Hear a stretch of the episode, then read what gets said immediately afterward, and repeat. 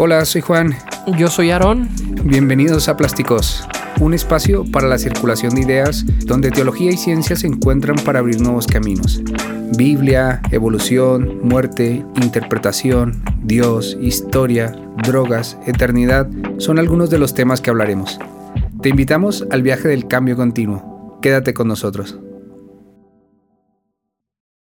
Bueno, eh, bienvenidos a un nuevo episodio, una nueva entrega de Plásticos. Yo creo que estamos ya en el episodio número 5. Y bueno, estamos nuevamente aquí en el Lennos Café. Haremos unos episodios más aquí. La verdad, eh, muy tranquilos, con buen café. Así que súper recomendado. Si quieren pasar por aquí por, por el Lennos Café, así eh, una experiencia asegurada, agradable, grata. Y nada, bienvenido Aaron. ¿Qué tal? ¿Cómo estás? Todo bien, todo bien por acá, listos para platicar. Listos. El tema está... Todos los, todos los episodios se me hace que digo lo mismo, pero el tema de hoy está padre. Sí, es muy, muy interesante, la verdad. Nos, nos apasiona el tema este de eh, que tiene que ver con, con los cristianismos, ¿no? Con esa, esa idea, o mejor dicho, esa evidencia de que a lo largo de la historia, a partir de, de la muerte de Jesús y la resurrección, se comenzó a configurar un sistema o de ideas, de mm, prácticas que desembocó en una pluralidad ¿no? de, de, de, interpretaciones cristianas y por lo tanto de cristianismo, ¿no? que ya sabemos que, que ganó una eh, de manera así notable, que fue, digamos que el cristianismo paulino, ¿no? Uh -huh. el, el, pero hay mucha diversidad, entonces de eso es lo que vamos hoy a hablar y conversar de los diferentes cristianismos. Entonces no sé qué. Yo antes de entrarle al tema, nada más recomendarle a la gente, si estás viendo este capítulo, que te regreses al capítulo anterior, porque creo que se deriva un poco uh -huh. del tema de interpretaciones bíblicas eh, que estuvimos platicando la vez anterior. Y, y de ahí pues encontramos ya un, eh, herramientas que, de las cuales echar mano para hablar del tema de los diferentes cristianismos, que como bien mencionas, no es un tema moderno, no es un tema de la actualidad, es un tema que existió desde el primer siglo, hubo una variedad y, y bueno, una lucha también de poderes para poder establecer la narrativa que pudiera gobernar sobre las otras, ¿no? Exactamente. Que, que eso ya entraría, hablaríamos del siglo segundo y siglo tercero, donde se comienza a luchar por esa supremacía, ¿no? Sí. Por esa ortodoxia eh, que gana, esa que logra controlar a los grupos cristianos. No es mal plan, no en un plan eh, opresivo, ni mucho menos eh, planeado, mmm, sino que se fue dando a lo largo de la historia así. Y eso de, desembocó pues en, en, pues en lo que estamos viviendo ahora, ¿no? También vivimos en una época donde hay diferentes cristianismos, ¿no? Pues bueno, pues yo creo que, que sería interesante aquí hablar de, de la primera gran etapa uh -huh. muy importante y es la separación de el judaísmo y las nuevas ideas cristianas. ¿no? Decía un famoso teólogo e historiador, Julius, eh, no me acuerdo su apellido, ah, Wellhausen, no sé si se pronuncia así, que los eh, es alemán y todos los, los apellidos estos son, son un difíciles. rollo. Pero él es un, eh, él es un estudioso eh, del siglo XX, si no estoy mal, que tiene una frase muy, muy interesante, dice, Jesús no fue cristiano, fue judío. Mm. Y desde luego es una frase que, que, tiene que analizarse porque el cristianismo surge a partir de la muerte de, y esa idea de la resurrección, pero Jesús desde luego no se consideraba como un cristiano, es claro. un anacronismo, ¿no? Claro. Eh, Jesús fue un judío, un judío que tenía su forma de ver eh, y de interpretar el judaísmo, pero que, eh, que eso que no, no se consideró cristiano. Entonces, bueno, esta, esta parte sería interesante porque fue el primer gran cambio. Cisma, ¿no? Exacto. Podríamos hablar inclusive de un cisma. Sí, sí, sí, y que se ve latente en, en el Nuevo Testamento. O sea, uh -huh. cuando uno, uno va leyendo con atención un libro como, como eh, el libro de los Hechos, uh -huh. de los Apóstoles, o lee las cartas Paulinas, sobre todo Gálatas, uh -huh. eh, Filipenses, rápidamente cae en la cuenta de que se está gestando algo interesante. Hay, hay una separación de ideas, ¿no? Pero grupos que creen que Jesús es el Mesías, uh -huh. pero comienza a haber una apertura, ¿no? Y entonces aquí ya las cosas cambian. Es que el tema del nacionalismo tiene una parte muy importante en el primer siglo, donde algunos de los apóstoles, inclusive de gran peso, gran renombre como Pedro, tratan de mantener este nacionalismo vivo a través del mensaje que ahora se le llama cristiano. En Hechos nos dice que se le llaman los primeros cristianos, pero, pero sin embargo e, es un personaje como Pablo el que viene a decir, oye, no es un tema nacionalista, es precisamente un tema de interpretación. Ahora sí, regresándonos al, episodio anterior, de interpretación bíblica, y a partir de ahí empezamos a ver una visión distinta de lo que es primero el reino de Dios y de cómo este se, puede, se debe de manifestar a través de, de la práctica religiosa establecida en una iglesia, o sea, la práctica eclesial y después tal, también la práctica devocional, etc.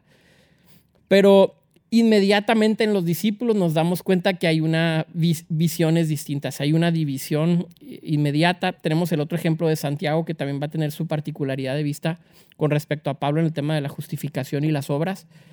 No hemos sido ajenos a este tema, mm, la iglesia nunca se ha librado de este tema aparecen los gnósticos en el primer siglo a, eh, a través de movimientos importantes que acumularon a mucha gente y Juan tiene también su propio punto de vista con respecto a los gnósticos. Las cartas de Juan y el Evangelio de Juan es una, es una carta que tiene la intención obvia de, vamos a llamar, desacreditar a, los movimientos nacientes que, que, que, no comulgaban con el punto de vista del cristianismo de Juan.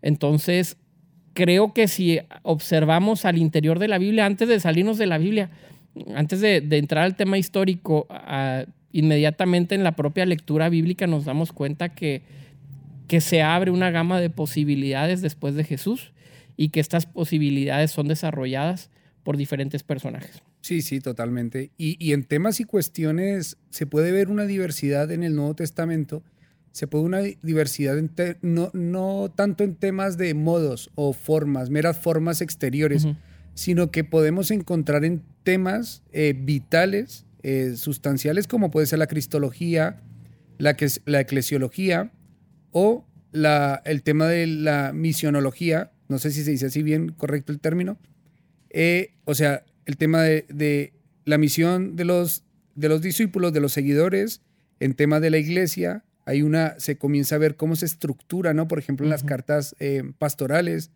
em, que, están en la Biblia.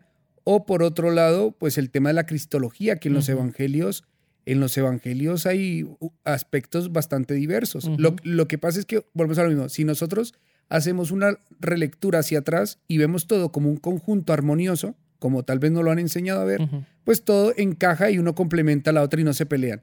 Pero cuando se hace un análisis histórico, cuando se hace un análisis del texto, uno se da cuenta que hay serias eh, cosas o controversias, o mejor, eh, eh, sí, choques ideológicos entre los mismos evangelios.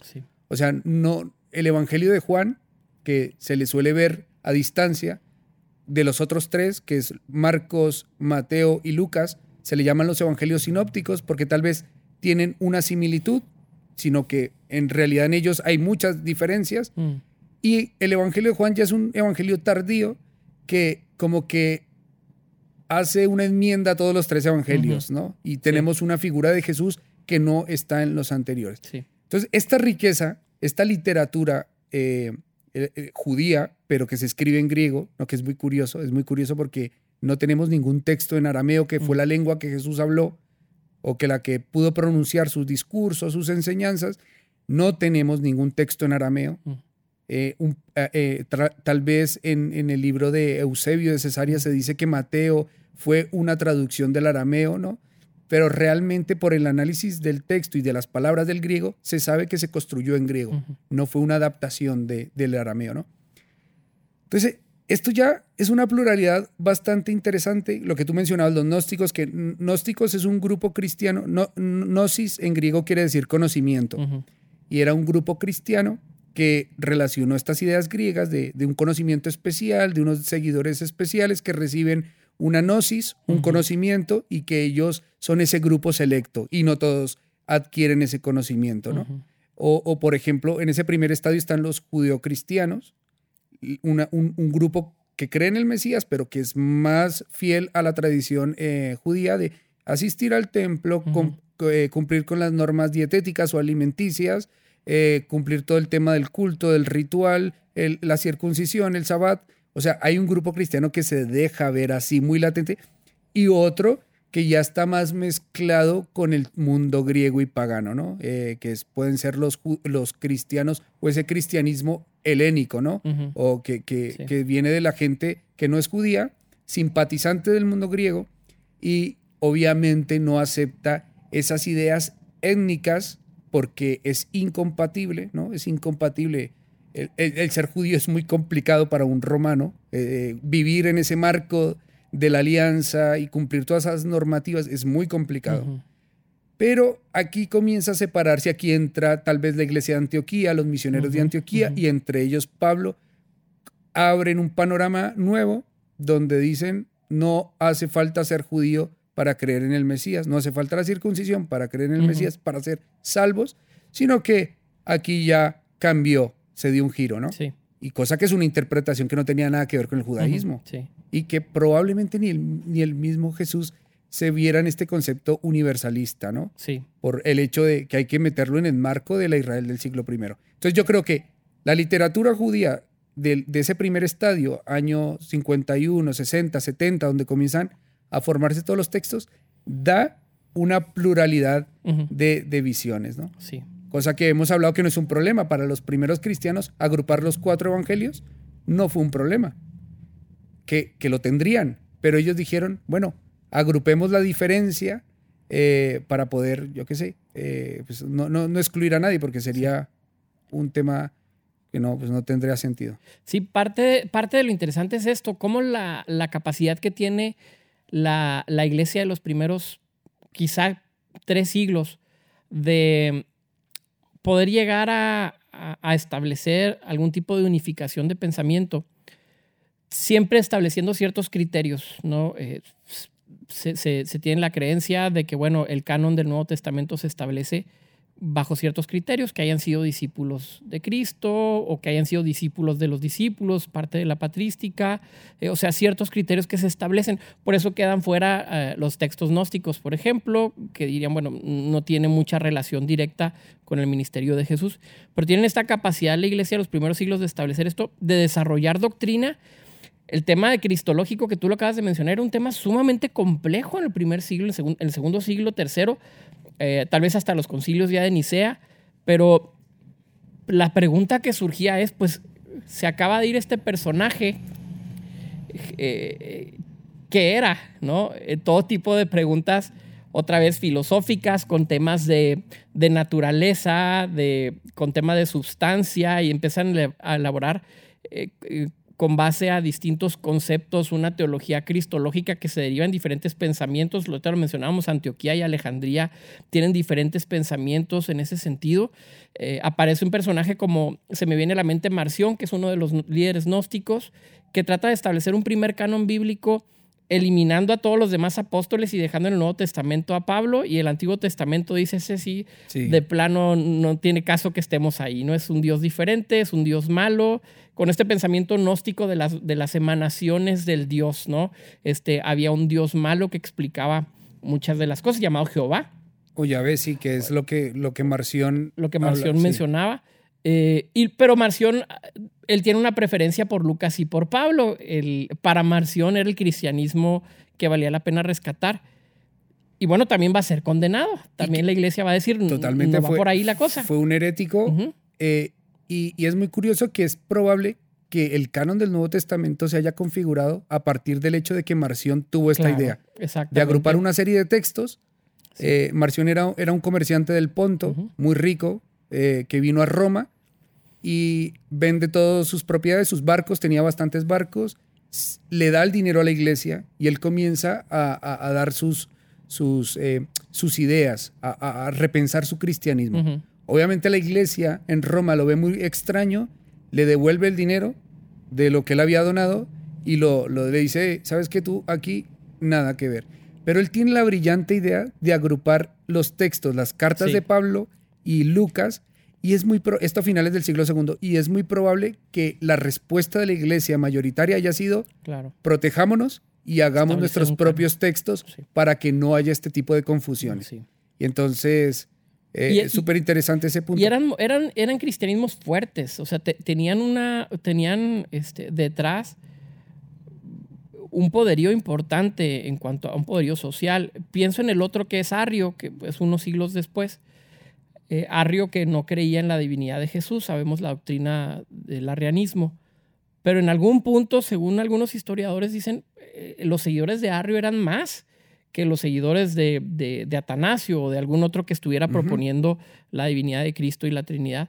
Pero entonces nos damos cuenta que no solamente eran movimientos aislados o movimientos excepcionales, sino que en ocasiones tenían aún más poder o más seguidores que lo que hoy consideramos como, la iglesia como oficial. la iglesia ortodoxa. ¿no? ortodoxa, sí, sí. Sí, es- está claro que, que habían eh, grupos cristianos muy fuertes, ¿no? Por ejemplo, hablamos del judeocristianismo, parece, se le pierde la pista en el siglo V más o menos. Los gnósticos siempre han tenido un remanente, inclusive los cátaros, los bogomilos, ese tipo de cristianismos tenían esas ideas muy gnósticas, los vuelven a retomar, ¿no? Eh, y, y desde luego otras, otras muchas facciones.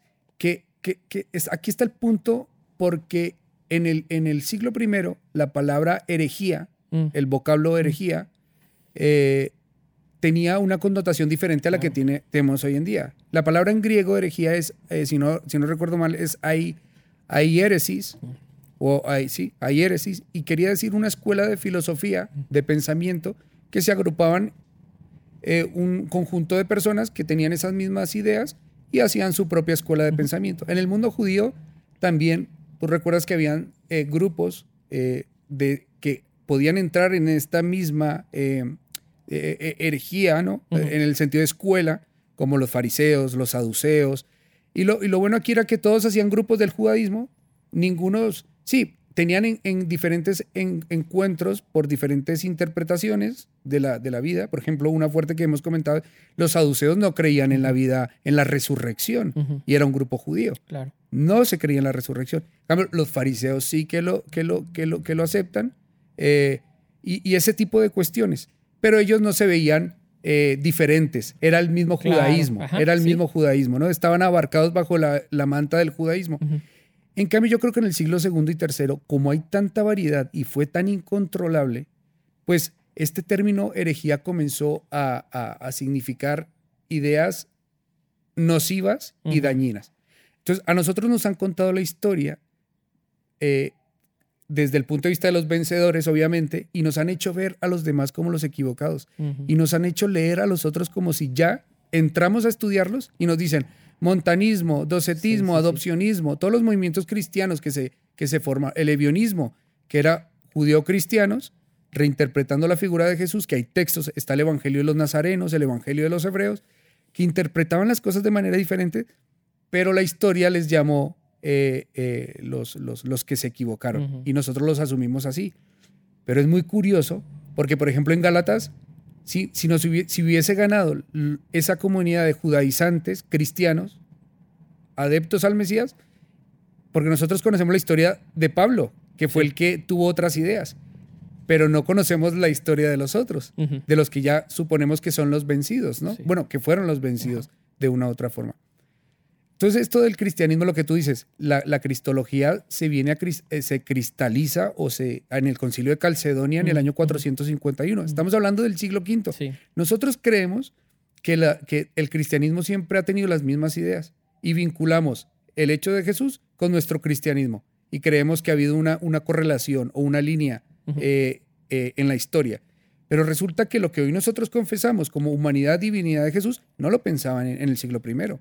O, o la Trinidad, no lo pensaban en el siglo I, ni de broma. Sí. Eso fue siglo IV, siglo V, concilio Calcedonia, concilio Nicea, concilio, los, los siete concilios ecuménicos que establecen lo que tenemos que pensar que dicen eh, la Trinidad, eh, Dios Padre y Jesús a la Sí, derecha, sí. todos esos son conceptos que se, que se cristalizan. que no es necesariamente malo en sí mismo. Es decir, el que, el que haya diferentes opciones eh, nos abre la posibilidad de entender el cristianismo de maneras distintas. Lo que me parece eh, peligroso es, una vez más, no abrirse a la posibilidad de que quizás estemos mal en algo de lo que hemos aprendido a lo largo del tiempo. Eh, porque otra connotación que tiene esta palabra de hereje también es como alternativa, o sea, eh, es aquellas personas que presentan una alternativa distinta a la alternativa oficial. Y en ese sentido, creo que podemos explorar estas alternativas, ver su validez, ver su peso, tal vez si lo que se está presentando, lo que se está proponiendo tiene algo de valor y que podamos rescatar o no, pero esta es una dinámica que es una aventura para todo el que le fascine el estudio del texto bíblico y de la historia de la religión y del cristianismo. Qué bueno que tenemos esta posibilidad de estudio y que tenemos esta posibilidad de, acercarnos, y más hoy en día que tenemos acceso a muchísimos de los textos antiguos, porque ha habido descubrimientos nuevos, porque están digitalizados, porque tenemos acceso a este tipo de información. Entonces, eh, yo pensaría, no necesariamente necesitamos construir una narrativa eh, satanizando al, al, discurso ganador, ¿no? Como si fuéramos de algún tipo de, imperialistas, que no, es lo que digo, no, estoy sugiriendo que tú lo digas. O sea, me estás otra vez. estoy otra vez y apenas llevamos 20 minutos. y ya me estás faltando. No, no sugiero que vaya por ahí, que, que tú estés diciendo. simplemente resaltar que, que qué bueno que existen estas posibilidades. Sí, sí, sí, sí, tal vez no con esa connotación a eh, no ganó este y pero pero mal, ¿sabes? No, no, no. Más bien para que en la historia se sepa que ha, llovido mucho. Tristemente, esto para unos significó la muerte. Tener una idea diferente significó la muerte. Sí. O sea, hoy, por ejemplo, nosotros podemos hablar y podemos hacer un podcast y podemos hablar lo que nosotros queramos. Y a algunas personas les gustará y a otras no. Y a algunos dirán, este chico está perdido. O, este pastor también está eh, mal. Sí. Pero no nos pasa nada no nos pasa, no hay una connotación, por, bueno, sí va a pasar algo, puede que pase algo, pero en el término de que no, no estamos preocupados porque alguien nos va a quitar la vida. Pero a otros sí les, les costó la vida por unas ideas que hoy reconocemos como correctas, pero en su momento la iglesia los condenó. Esa ortodoxia, esa decir, no, piensas diferente, te quemo a ti, a tus libros y a tu familia, ¿sabes? Y, y sabes que este pensamiento, hijo, estamos entrando en terrenos bien interesantes este pensamiento de persecución y de tortura y de aislamiento, este, de exiliamiento bajo ciertas condiciones, por lo general eh, revisamos la historia y tendemos a atribuírsela únicamente a la Iglesia Católica, a la Edad Media, a la persecución de las brujas. Yo quiero mencionar que los protestantes hicieron esto. Hay un grupo la, reforma protestante podemos englobarla por lo menos en cuatro movimientos distintos, ¿no? Y dentro de estos movimientos había uno que era el movimiento de los anabaptistas. Estos movimientos fueron perseguidos por los otros tres movimientos, por los luteranos, por los de Zwinglio y por los de Calvino. Y ellos decían, nosotros sí somos el cristianismo original. Y los otros decían, no, tú no. La persecución en contra de otros movimientos cristianos existe a lo largo de toda la historia, y es difícil deshacernos de, mm. esto. No podemos cometer los mismos errores. Creo que ese sería parte del propósito de hablar de este tema. Exactamente, es, es un problema y eso está bien porque eh, como que nos vamos tirando piedras, ¿no? Aquí hay algo que siempre lo he comentado y me parece muy curioso, es esa disputa que hay con la Iglesia Católica. Mm. O sea, porque a mí me parece eso eh, muy curioso porque, digamos, de, donde, de, de Europa, tal vez donde estuve viviendo unos años, allí no había este, mm. este, este ver equivocado al otro. De hecho, tengo que decirlo que en algún momento en Canarias llegué a oficiar en alguna reunión una, una conjunta con un sacerdote y, juntos hicimos un, culto o una reunión dominical. Eh, y alternábamos predicaciones, cantábamos, inclusive él me prestaba la casa eh, de, la parroquia para hacer retiros espirituales mm. y lo único me decía, oye, yo sé que tú eres protestante, pero no, no, no vayas a protestar mucho, ¿no? Y lo único que me decía, oye, no, no me vayas a tirar a las imágenes y me le vas a cortar la cabeza, en plan broma. Pero teníamos una amistad fabulosa y, y, en esa comunidad se formó eso interesante de, poder que se relacionara. Somos, al, final nos veíamos como cercanos. Tal vez porque en Europa está desapareciendo el cristianismo o la fe. Y, y, cuando ves a otro que tiene la misma creencia tuya, ya lo ves como un hermano. Pero aquí es como mundos distintos y el otro es, prácticamente como, como la, novia de Satanás, ¿no? O, la gran ramera, que muchos le llaman. Pero esto es muy curioso. Pero los protestantes, te la marinera. O sea, Lutero no es santo de mi devoción. en, en, en, reuniones del Tercer Reich en, Alemania estaban escritos de Lutero. Mm. Lutero tiene escritos que dicen que los, los judíos son unos cerdos y que hay que condenarlos a trabajos forzosos. Y él es protestante. O sea, odio ha habido de una y otra parte señalamientos. Calvino mató a uno de los científicos españoles de, esa época más, el médico Servet. O sea, lo, asesinó por sus ideas. Y Calvino, pues, también, o sea, también hicieron cosas desastrosas, como también hicieron cosas muy buenas. Pero que esto ha estado en los dos estadios, ¿no? Claro. Ahora, trayéndolo al tema actual, hombre, eh, ya, ya lo hemos dicho, o sea, cristianismo va a haber, y volvemos al tema de la interpretación, diversos, o sea, por ejemplo, e, e, en, su momento recuerdo eh, el docetismo. El docetismo viene del griego docker, que quiere decir como parecer. Y habían unos cristianos que tiene que ver con, con, con, con Arminio, no, con Arrio, perdón. Arrio, Arminio, ya me fui siglos hacia adelante. Sí. Que creían que Jesús había venido, pero que no estaba en cuerpo. Apariencia. Que era una apariencia. Que era una, eran los docetistas. Era un pensamiento gnóstico también. Que era un cristianismo. El docetismo era un tipo de cristianismo. Y entonces ellos con qué? Pues en los evangelios. En el texto de Lucas 4, el capítulo 4, donde Jesús quieren apedrearlo en la sinagoga porque se ofenden, se ofuscan, y dicen que lo llevaron a una colina y lo iban a despeñar y de repente Jesús pasa en medio de la, de la multitud. O sea, era un cuerpo eh, eh, externo, ¿no? no era un cuerpo físico, material. De ahí que hasta decían que cuando caminaba por la playa no dejaba huellas, por ejemplo, sobre la arena. O el gran, el, el, gran relato apoteósico de que caminó sobre las aguas, era porque no era un cuerpo material, sino que él era una apariencia, ¿no? Sí. Pero esto, de esto hay en la Biblia, o sea, y, ellos no lo sacaron de sus ideas, sino lo sacaron de los escritos cristianos. Entonces, actualmente yo creo que tendríamos que aportar esa riqueza, eh, esa riqueza creativa, esa riqueza que tiene, que podemos dar como cristianismo hoy actualmente. Lo que tú decías, querer revivir un cristianismo de antaño es absurdo. Es absurdo porque los problemas que tenían en, el año 46, 47, 48 no son los problemas que tenemos hoy.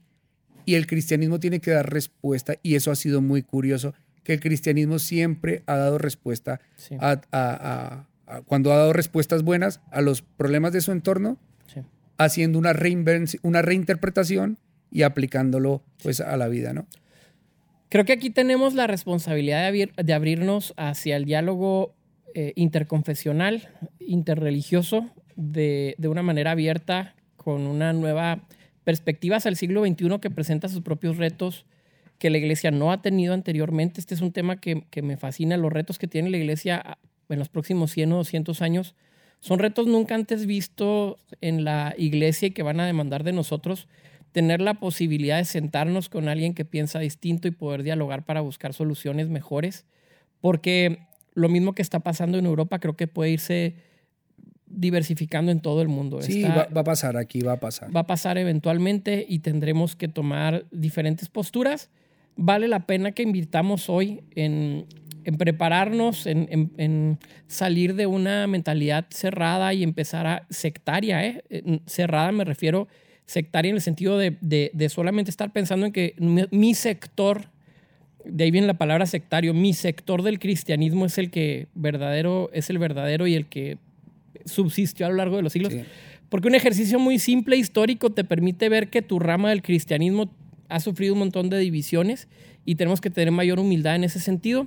Debemos de prepararnos en el hoy para poder establecer diálogos en el futuro, claro porque los retos sociales que se presentan eh, son bastante duros para la iglesia. Exactamente, pero a veces el, estar encallado en eso es porque creo que estoy faltando a una verdad. Sí. Porque tengo miedo de otra idea, es porque creo que estoy fallando y que va a tener una repercusión cambiar de idea, ¿no? Entonces, por eso tengo miedo a la herejía, al pensamiento diferente, porque va a estar en juego mi lealtad a Dios tal vez o mi lealtad a la comunidad. Pero si nos hemos dado cuenta en este episodio y en el anterior que interpretación hay muchas. y, tal vez eh, creo que es la Universidad de Oxford que tiene un listado de las confesiones cristianas y uno las puedes descargar. Y si tienes tiempo, unas dos horillas de leerla, porque hay mucha tela, hay muchos cristianismos, pues uno tiene que rápido darse cuenta y decir, ¿qué está pasando? Claro. ¿Qué está pasando? ¿Será que todos están tan equivocados y yo, por mi cara bonita, soy el, el, el, tan correcto y tan, y tan iluminado que Dios decidió escogerme a mí para enseñarme esa verdad? Y el peligro está en eso, en decir, me cierro y me quedo caduco. ¿A cuántas iglesias no conocemos, Aarón, en nuestra historia que han desaparecido? ¿Cuántas iglesias no han desaparecido a lo largo de los, de los tiempos? Porque dejaron de tener relevancia y sus ideas, si no cambian, pues te quedas relegado, te quedas relegado. Entonces, antes de mantener una idea por, por, por, la tradición, que puede llegar a ser peligrosa, también la tradición tiene cosas buenas, ¿eh? o sea que no. Claro. Pero no dar respuesta a los problemas de ahora, estamos fallando, pero enormemente. Entonces hoy tenemos un diálogo enorme, la gente necesita, yo creo, siempre a, Dios y, y, creo que es una de las cosas por las que estamos aquí, porque hay otras vías, pero por la preocupación de lo que está pasando afuera, ¿no? Entonces es una cuestión de, pues, de abrirnos y de lanzarnos a la aventura, primero de, de pues, de, si, tenemos curiosidad de investigar atrás, y yo creo que la potencia creadora y creativa de decir, bueno, ¿y el cristianismo qué me tocó a mí? ¿Cómo tengo que vivirlo? ¿Y qué respuesta voy a dar, no? ¿Cómo lo pongo al servicio de los demás? ¿Cómo lo pongo al servicio de Dios? ¿Y cómo puedo eh, establecer puentes? Se me hace que estamos en época de puentes eh, no, de, no de muros. Eh, pasamos ya a la historia como, como personas con una mentalidad cerrada y vale la pena empezar a cambiarlo también. Estamos en buen tiempo. Sí, sí, totalmente. O sea, siempre teniendo la, razón por medio y la buena intención, ¿no? Porque lo que hablamos la otra es cambiar por cambiar tampoco tiene sentido, pero cambiar hacia donde es favorable, desde luego sí. Pues yo creo que ya estamos, ¿no? Ya estamos, eh, así que bueno, recordar las redes sociales, Plasticus, Plasticus, ¿no? Plásticos.podcast, perdón. Y estamos en YouTube. Estamos contestando las preguntas que nos están enviando, eh, los buenos comentarios, también los comentarios en contra, ¿no? Tal vez eh, de no, estar de acuerdo con lo que hablamos, pero es bienvenido y desde luego todo el mundo puede hablar aquí y no vamos a, a rechazarlo, ¿no? Pero nada, nos vemos en el próximo episodio, Aarón. Muy bien. Así que nada, que tengas un buen día, una buena semana. Nos vemos. Hasta luego.